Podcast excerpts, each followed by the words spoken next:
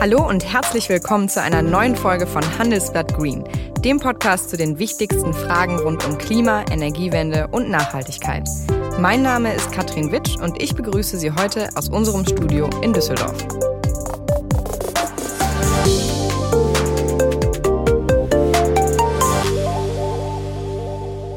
Ob der Laptop, das Smartphone oder die Kopfhörer, mit denen Sie gerade diesen Podcast hören. All das besteht zu einem großen Teil aus Plastik. Und Plastik wird aus Erdöl hergestellt.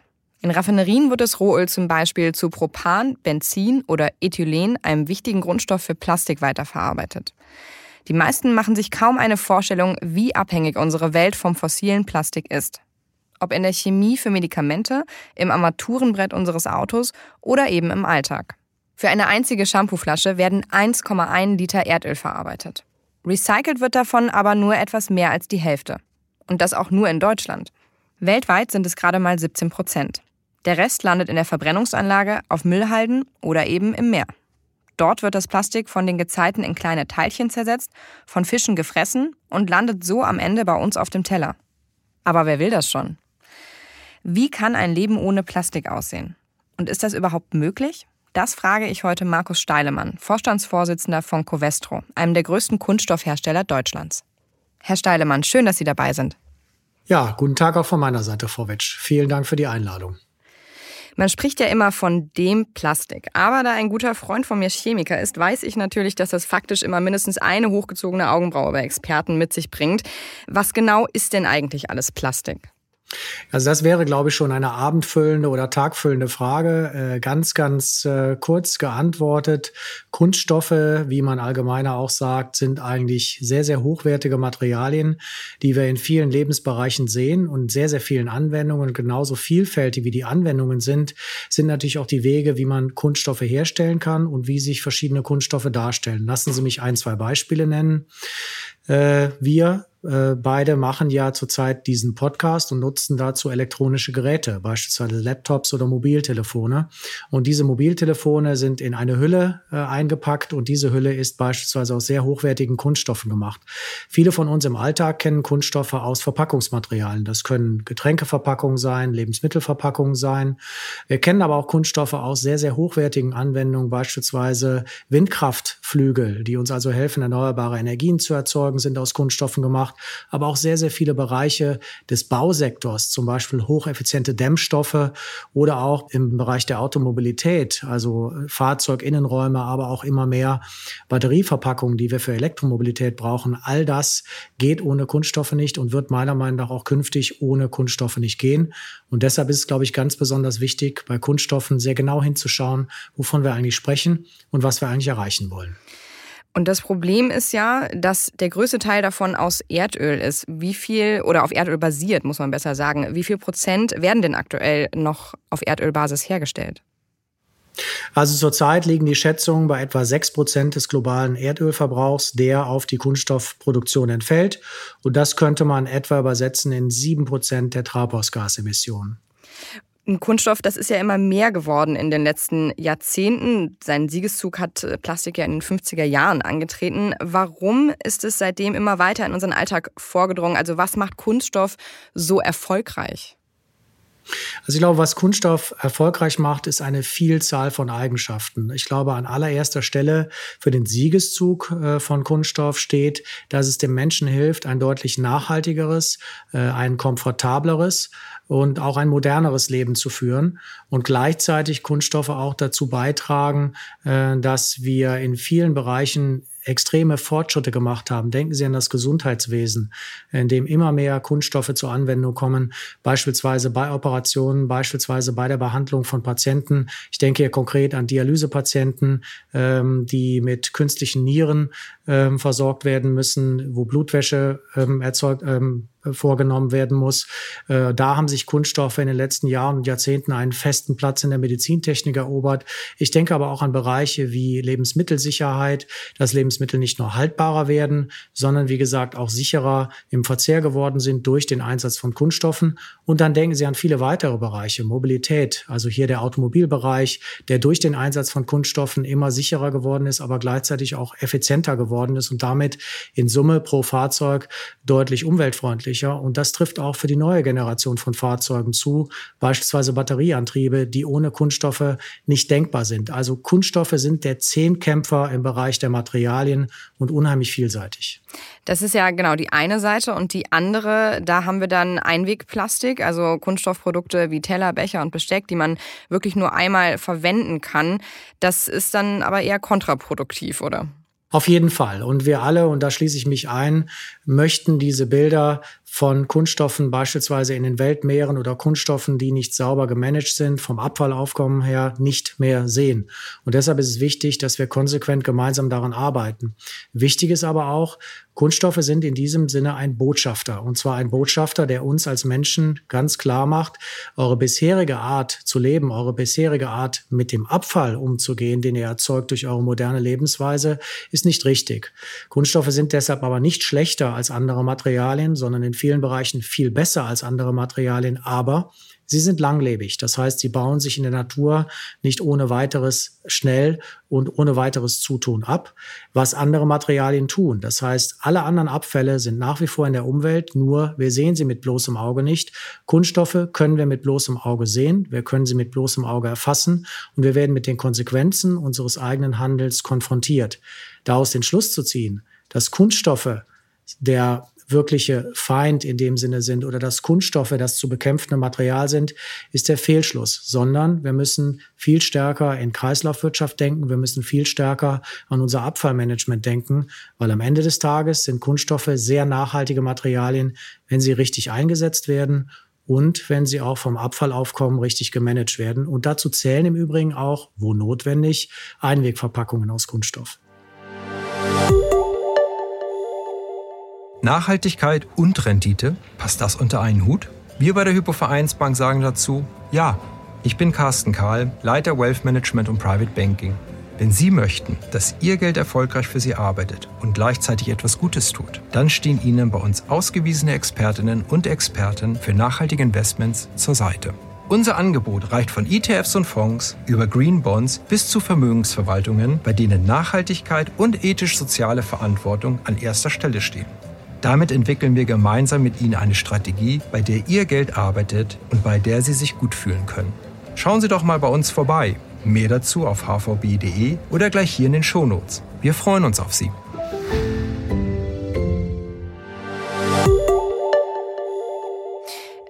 Was halten Sie von dem Verbot, das in der Europäischen Union ja in diesem Sommer für Einwegplastik in Kraft tritt? Also ich glaube, wichtig ist, genau hinzuschauen, was dieses Verbot bewirken kann. Das Verbot kann sicherlich bewirken, dass weniger Einweg äh, Gegenstände aus Kunststoffen in Verkehr gebracht werden. Was wir aber gleichzeitig sehen, dass nun mehr Einweg ähm, Materialien, die nicht Kunststoffe sind, in Verkehr gebracht werden. Das ist natürlich genau das Problem, weil diese Materialien häufig gegenüber Kunststoffen viel höhere Nachteile, was Treibhausgasemissionen anbelangt, äh, haben und gleichzeitig auch viel mehr Material verbraucht wird. Es gibt dazu sehr umfangreiche Studien. Eine Studie aus dem Jahre 2012 äh, von der sogenannten Denkstadt wird hier häufig zitiert die sagt, dass der Materialverbrauch, wenn man Kunststoff gegen das jeweils nächstbeste Material ersetzt, um etwa das 3,6-fache ansteigt und gleichzeitig die Treibhausgasemissionen um das zwei- bis dreifache ansteigen. Und daran sieht man, dass die Fokussierung auf Kunststoffe und das Verbot von Kunststoffen eigentlich genau kontraproduktiv ist, sondern man muss eigentlich im Sinne der Kreislaufwirtschaft nach vorne denken man muss in Kreisläufen von Materialien denken. Und dann stellt sich im Übrigen auch durch viele andere Studien belegt, heraus, dass selbst auf Erdöl basierende Kunststoffe deutlich äh, weniger Treibhausgasemissionen ausstoßen und deutlich nachhaltiger sind. Und wenn es uns jetzt noch gelingt, vom Erdöl wegzugehen und Kunststoffe auf Basis von nachhaltigem Kohlenstoff als chemisches Element zu produzieren, dann sind wir eigentlich den wirklichen großen Schritt weitergegangen. Und dann müssen wir eben daran denken, brauche ich ein Material? Wenn ich kein, wenn ich ein Material brauche, äh, ist es Einweg oder Mehrweg wenn ich mich für Einweg oder Mehrweg entscheide, welches Material ist dann das Richtige der Wahl. Aber Sie haben jetzt gerade die Kreislaufwirtschaft genannt. Da macht äh, ein Becher oder ein Teller, äh, eine Gabel, das, die ich nur einmal benutzen kann, wirklich keinen Sinn. Wie gesagt, es kommt darauf an, für welchen Anwendungszweck. Und deshalb ist, deshalb ist es wichtig, eben, wie Sie es gerade beschrieben haben, zu schauen, brauche ich Einweg? Und wenn ich Einweg brauche, dann entscheide ich es, was ist das richtige Material. Und dann stellt sich Kunststoff häufig als die beste Lösung dar. Was wir heute machen, ist eigentlich eine, wenn Sie so wollen, fehlerhafte analytische Sicht auf die Themen. Denn wir sagen, Einwegplastik muss weg. Was deutlich reduziert werden muss, ist ein Weg. Ob Kunststoffe dann weg müssen, das ist genau die zweite Frage. Und hier, wie gesagt, zeigen Studien sehr, sehr eindeutig, dass es eben nicht um das Thema Kunststoffe geht, sondern es geht darum, dass Kunststoffe häufig mit Einweg assoziiert werden. Aber wenn sie, wie gesagt, hier gibt es sehr umfangreiche Datenmaterialien zu, klar sagen, jetzt habe ich hier einen Einweg, eine Einweganwendung, die nicht vermeidbar ist. Denken Sie an den Medizinsektor. Denken Sie beispielsweise auch an Reisen, ähm, in denen immer noch hier und da Einweg leider Gottes zum Einsatz kommen muss äh, oder sollte oder kann. Ähm, dann ist Kunststoff immer noch die bessere Alternative. Also wichtig ist, das Ganze eben im Kontext zu betrachten, wie man eine Kreislaufwirtschaft aufbaut, dann zu sagen, brauche ich ein Material, brauche ich Einweg, brauche ich Mehrweg und wenn ich mich dann entschieden habe, was ich brauche, das beste Material auszuwählen. Und das ist, glaube ich, etwas, was heute von der Politik versäumt wird, in echten Kreisläufen materialunabhängig zu denken und sich dann für das richtige Material zu entscheiden. Stattdessen geht man weg vom Kunststoff und ersetzt das Kunststoff durch Materialien, die einen deutlich schlechteren ökologischen Fußabdruck haben. Im Moment produziert der Mensch ja hunderte Millionen von Tonnen Kunststoff jedes Jahr und genau, also Millionen von diesen Tonnen schwimmen ja mittlerweile durch die mhm. Weltmeere. Das heißt, mhm. im Jahr 2050 könnten mehr Plastik im Meer schwimmen als Fische. Sie haben es gerade auch schon selber erwähnt, aber warum werden denn gerade mal 14 Prozent davon weltweit recycelt? Ich glaube, ein Thema ist, äh, Kunststoffe stellen heute, je nachdem, welche Schätzung sie zugrunde legen, zwischen 0,5 und 2 Prozent der weltweiten Abfallmengen dar. Das heißt, auch hier wieder, wir fokussieren uns derzeit auf eine der kleinsten Abfallströme überhaupt. Damit möchte ich das Problem nicht vom Tisch reden, sondern es ist ein wichtiges Problem und eine wichtige Botschaft, weil Kunststoffe sind der Überbringer der Nachricht, dass der Mensch mit seinen Abfallströmen nicht vernünftig umgeht. Und deshalb ist es besonders wichtig, jetzt nicht den Fehlschluss zu machen, wenn wir das Kunststoffproblem lösen, haben wir etwas ganz wesentlich für die Nachhaltigkeit der Menschheit getan, sondern wir müssen das Abfallmanagementproblem lösen. Und in diesem Kontext sind Kunststoffe sehr wertvolle Rohstoffe, die wir nach ihrem Gebrauch wieder einsetzen können. Und genau daran arbeiten wir mit den Kreislaufwirtschaftsprinzipien, die wir nicht nur, aber auch in unserem Unternehmen Unternehmen sehr intensiv verfolgen. Warum wird so wenig recycelt? Dafür gibt es eine ganze Menge Gründe. Äh, einer der wesentlichen Gründe ist, dass wir heute, wie gesagt, keine funktionierenden Abfallmanagementsysteme haben. Ein zweiter wesentlicher Grund ist, dass die fossilen Quellen, also Öl, das Sie eben selber angesprochen haben, nach wie vor viel zu günstig sind, um daraus frischen Kunststoff herzustellen. Und das dritte Thema ist natürlich auch, wir müssen weitere Recyclingwege zulassen, weil die heute etablierten Recyclingverfahren teilweise einfach nicht geeignet sind, Kunststoffe zu recyceln. Okay, dann reden wir aber über mögliche Alternativen und äh, Recycling-Fortschritt gleich. Und jetzt kommen wir erstmal zu unserer Schnellfragerunde. Das machen wir mit all unseren Gästen. Und ich stelle Ihnen jetzt einfach ein paar Fragen, auf die Sie so schnell wie möglich antworten, okay? Mhm.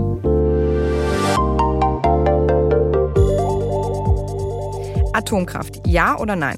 Nein. Flugzeug oder Bahn? Flugzeug. Diesel oder Elektroauto? Elektroauto. Fleischersatz oder gar kein Fleisch? Fleischersatz. CO2 sparen oder CO2 speichern? Speichern. Papiertüte oder Plastiktasche? Plastiktasche. Einwegbecher oder Thermotasse? Thermotasse.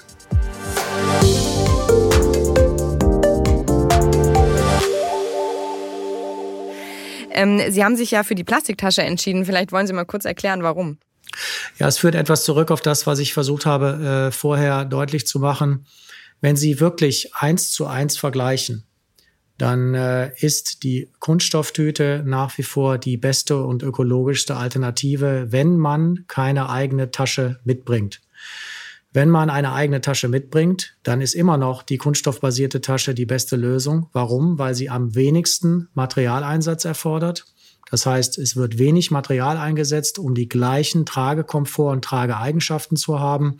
Und das Zweite ist, man braucht vergleichsweise wenig Energie im Vergleich zu allen anderen Materialien. Das heißt, egal ob Sie auf den spezifischen Energieverbrauch schauen oder ob Sie auf den tatsächlichen Energieverbrauch zur Herstellung und Nutzung einer solchen Tasche achten, es geht immer darum, dass Kunststoff am Ende des Tages die beste und effizienteste und damit auch die umweltfreundlichste Lösung sind. Und ich glaube, das ist ganz wichtig, dass wir das immer wieder auch mit den Verbrauchern gemeinsam diskutieren, dass das eigentliche Problem unser Verhalten im Bereich Abfallmanagement ist und dass wir eben dafür sorgen müssen, dass wenn Kunststofftüten zum Beispiel nicht mehr verwendet werden, nachdem sie viele, viele Male wiederverwertet wurden, dass wir sie dann einem Recyclingprozess zuführen, der diese Kunststoffe auch wieder verlustfrei in zum Beispiel neue Kunststofftüten oder andere Kunststoffanwendungen überführen kann. Das ist ja wirklich eine Frage, da scheiden sich die Geister. Aber es geht ja heute um die Frage, ob es auch eine Welt ganz ohne Plastik aus fossilen Rohstoffen geben kann. Sie hatten es eben schon mal kurz angeschnitten. Welche Alternativen gibt es da denn überhaupt? Also ich glaube zum einen, ja, die kann es geben. Und die Alternativen sind kurz und einfach beschrieben, genau die Alternativen, die uns die Natur seit hunderten Millionen Jahren vormacht um es sehr einfach zu beschreiben, wenn im Herbst, der in einigen Monaten kommt, ein Blatt von einem Baum fällt, dann wird dieses Blatt auf vielfältigste Weise von der Natur zunächst einmal zerkleinert und dann teilweise auch auf sogenannter molekularer Ebene weiter verarbeitet. Und daraus kann ein Käfer werden, ein neuer Baum, ein neues Blatt, möglicherweise aber auch ein neuer Mensch, weil der Kohlenstoff von der Natur seit hunderten Millionen Jahren im Kreis geführt wird. Das Erfolgsrezept der Natur heißt hier, wenn Sie so wollen, Technologieoffenheit. Technologieoffenheit bedeutet, die Natur beschränkt sich nicht auf mechanisches Recycling, also aus einem Blatt muss wieder ein Blatt werden, sondern die Natur sagt, ich möchte den Kohlenstoff wieder aus diesem Blatt zurückhaben, damit ich ihn bestmöglich im nächsten Frühjahr wieder einsetzen kann. Beispielsweise für ein anderes Lebewesen oder viel unbelebte Natur ist auch aus Kohlenstoff. Die gesamten Dolomiten beispielsweise bestehen zum überwiegenden Teil aus Kohlenstoffverbindungen. Und genau das versuchen wir zurzeit auch in der Industrie nachzuahmen, dass wir nämlich sagen, wann immer wir Kohlenstoff zur Verfügung haben, das können alte Kunststoffabfälle, das können Haushaltsabfälle sein oder weitere Abfälle, in denen Kohlenstoff enthalten ist, versuchen wir diesen Kohlenstoff zurückzugewinnen und versuchen aus diesem Kohlenstoff neue Dinge zu machen. Und das ist der zentrale Aspekt. Wir nennen das dann chemisches Recycling. Und das ist eine Ergänzung zum heute bereits vorherrschenden mechanischen oder sogenannten werkstofflichen Recycling. Das heißt, aus einer Trinkflasche wird wieder eine Trinkflasche.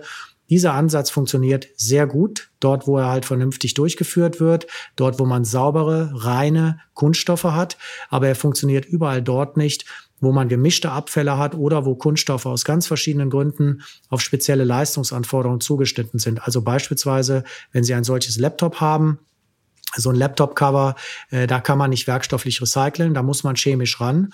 Und das ist auch eine gute Methode, weil daraus kann man dann später wieder hochwertige Kunststoffe oder andere sehr sinnvolle Alltagsgegenstände machen, ohne dass es zu einem Downcycling kommt. Und deshalb werben wir, ähnlich wie die Natur, für Technologieoffenheit. Das ist ja jetzt dann eben ein Beispiel dafür, wie man das Recycling oder die Kreislaufwirtschaft äh, besser machen kann. Aber Sie haben ja jetzt nicht wirklich eine Alternative genannt äh, zu Erdöl als Grundstoff für Kunststoff. Ja, ähm, ich hatte es eben angedeutet, Haushaltsabfälle. Und das sind ja in aller Regel auch Abfälle, die beispielsweise organischen Ursprungs sind. Also es können Pflanzenabfälle sein, Lebensmittelabfälle sein, aber man kann auch ganz speziell ähm, Stoffe aus der Natur entnehmen, ähm, die biobasiert sind. Oder das bereits aus dem Boden entnommene Erdöl, was wir seit vielen, vielen Jahrzehnten tun und was sich ja bereits sagen wir mal, in diesen Kreisläufen befindet, auch wieder in diese Kreisläufe zurückführen, was wir heute nicht tun, weil heute ist das Endprodukt häufig Kohlendioxid durch Verbrennung, äh, der in die Atmosphäre entlassen wird. Das heißt, wir können dieses Kohlendioxid benutzen. Hier hat Covestro sehr große Fortschritte gemacht, Kohlendioxid als Rohstoff für Kunststoffe nutzbar zu machen. Hier gibt es bereits Sportböden, hier gibt es bereits äh, entsprechende Weichschaummatratzen, die aus diesem Material hergestellt sind oder auch äh, Textilfäden, die aus diesem Material hergestellt hergestellt sind. Weiterhin arbeiten wir auch in pflanzenbasierten Rohstoffen, die also nicht in Konkurrenz zu beispielsweise Nahrungsmitteln stehen. Und so schließen wir einerseits auf Basis von Abfallströmen, die anfallen, alten Kunststoffen, andererseits auf Basis von biobasierten Rohstoffen oder sogar dem sogenannten Klimakiller CO2 diese Kreisläufe, um daraus künftig Kunststoffe zu machen. Und das funktioniert sehr gut. Und deshalb sind wir der festen Überzeugung, man kann komplett vom Erdöl weggehen zur Kunststofferzeugung. Wie viel Prozent machen denn diese alternativen Rohstoffe im Moment schon aus von der Kunststoffproduktion bei Covestro? Also bei Covestro ist der Bereich deutlich äh, unter 0,1 Promille, also wirklich sehr, sehr klein. Aber äh, wir sehen in diesen Bereichen sehr starkes Wachstumspotenzial, weil wir nicht nur die Technologien bereits zur Verfügung haben, sondern hier auch mit externen Partnern zusammenarbeiten und diese Partner genau auf diese entsprechenden Trends setzen. Zwei Beispiele. Wir haben mit der finnischen Firma Neste und der österreichischen Borealis ähm, einen Rohstoff äh, mittlerweile im mehrere tausend Tonnen Maßstab erfolgreich bereits in unsere Werke geliefert, die wir im äh, Bereich der Kunststofferzeugung für Autoscheinwerfer zum Beispiel einsetzen können. Wir haben mit anderen Firmen ähm, weitere Lieferverträge geschlossen, indem wir zum Beispiel Rohstoffe für hocheffektive Dämmstoffe für Häuser oder auch für hochkomfortable Matratzenschaumstoffe äh, bereits herstellen können. Das heißt, Technisch funktioniert das. Wir haben das auch in der Praxis bereits in mehrere tausend Tonnen Maßstab in der Lieferkette erfolgreich demonstriert und auch schon erfolgreich Materialien im Markt seit einigen Jahren platziert, ähm, die diese Rohstoffe enthalten. Und jetzt geht es eben darum, so schnell wie möglich und so umfassend wie möglich diese entsprechenden alternativen Rohstoffquellen groß zu machen. Und da sind in den nächsten Jahren sowohl bei uns als auch in der gesamten Industrie entsprechende Investitionen geplant. Aber wenn es diese Alternativen und die technischen Verfahren eben schon gibt, warum wird das dann jetzt erst groß gemacht? Warum ist der Anteil von Erdöl dann immer noch so hoch? Naja, zum einen, das hatte ich eben gesagt, äh, sind wir nun mal eine Gesellschaft, die wie gesagt nur sechs Prozent des Erdöls in Kunststoffe umwandelt. Die restlichen 94 Prozent werden verbrannt. Äh, damit sind Kunststoffe, wenn man denn Erdöl immer noch benötigt, immer noch die bessere Alternative als die sofortige Verbrennung. Zum Zweiten ist es so, wir haben etwa jetzt mal ganz grob geschätzt, 150 Jahre lang eine erdölbasierte Industrie von den frühesten Anfängen bis zur heutigen sehr, sehr starken technischen Finesse weiterentwickelt. Und diesen Prozess in wenigen Jahrzehnten sozusagen jetzt umzustellen, ist per se schon eine Riesenherausforderung, weil sich gesamte Wertschöpfungsketten komplett umstellen müssen. Dazu braucht man Partner, dazu braucht man Investitionen, dadurch, dazu braucht man Technologie und man braucht auch ein gerüttelt Maß an Innovation. Und Innovationen passieren nicht über Nacht. Das heißt, auch hier die Wertschöpfungsketten zu, nicht nur zu etablieren, sondern viele Grundlagenerfindungen zu machen, ist genau das, in dem wir zurzeit arbeiten. Ein letzter Aspekt ist die Regulatorik. Wir brauchen endlich entsprechende Regulatorik, die nicht nur Rezyklierung fordert, sondern zum Beispiel auch Mindesteinsatzquoten fordert für rezyklierte Produkte, die gleichzeitig das Erdöl entweder so verteuert oder die entsprechenden Einsatzstoffe so verbilligt, dass sie auch wettbewerbsfähig sind, weil heute liegen diese Produkte weit, weit jenseits der Kosten, die wir auf äh, erdölbasierten Produkten haben. Und unsere Kunden sind im überwiegenden Bereich, Bereich leider noch nicht bereit dafür, auch entsprechend zu bezahlen. Das heißt, wir müssen hier eine sinnvolle ähm, Verknüpfung zwischen ökologischen und ökonomischen Aspekten gesamtgesellschaftlich finden. Und in diesem Kontext sind auch entsprechende Rahmenbedingungen der Politik unabdingbar. Da noch eine Nachfrage meinerseits. Sie haben ja chemisches Recycling erwähnt. Wie hoch ist denn die herkömmliche Recyclingquote aktuell bei Covestro?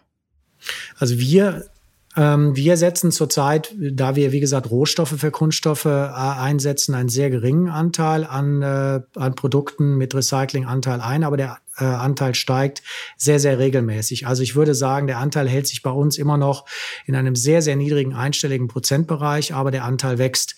Das hat auch damit zu tun, dass unsere Kunststoffe normalerweise zwischen äh, 10 und 50 Jahren im Einsatz sind.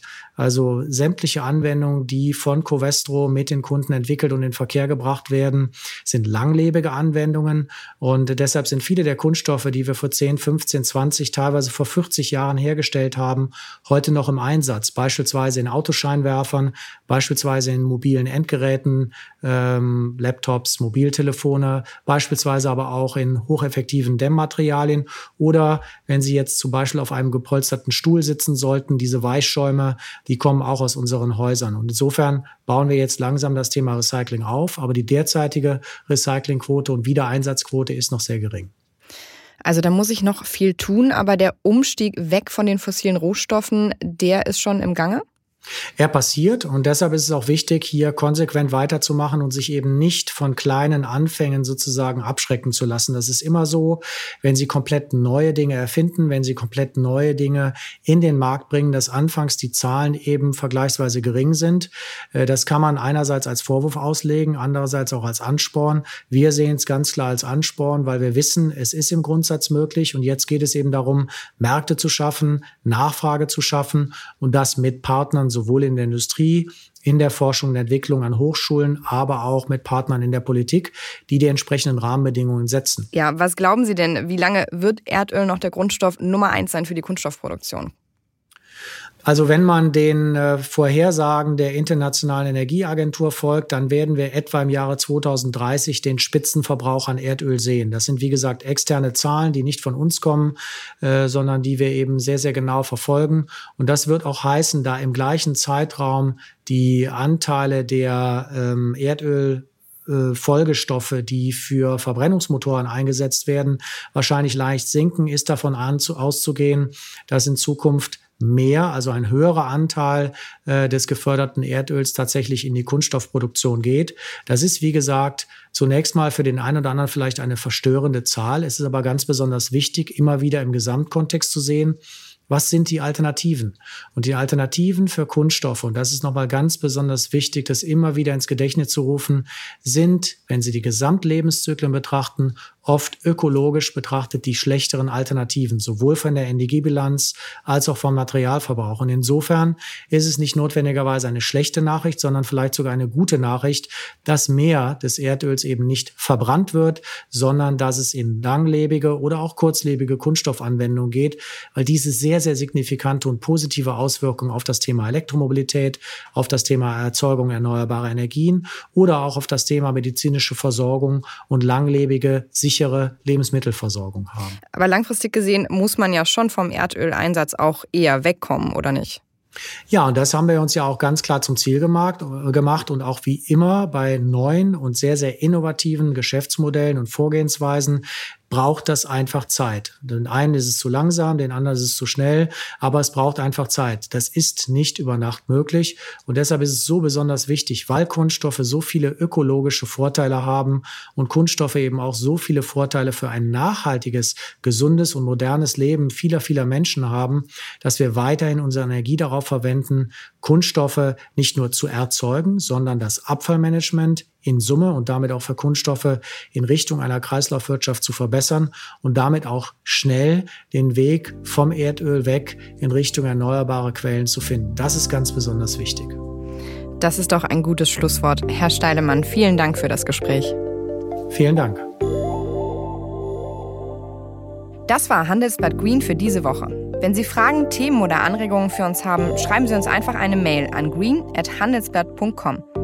Ich bedanke mich für die Produktion bei Alexander Voss und wenn Ihnen unsere Sendung gefällt, freuen wir uns natürlich über eine gute Bewertung in Ihrer Podcast-App. Bis zum nächsten Mal.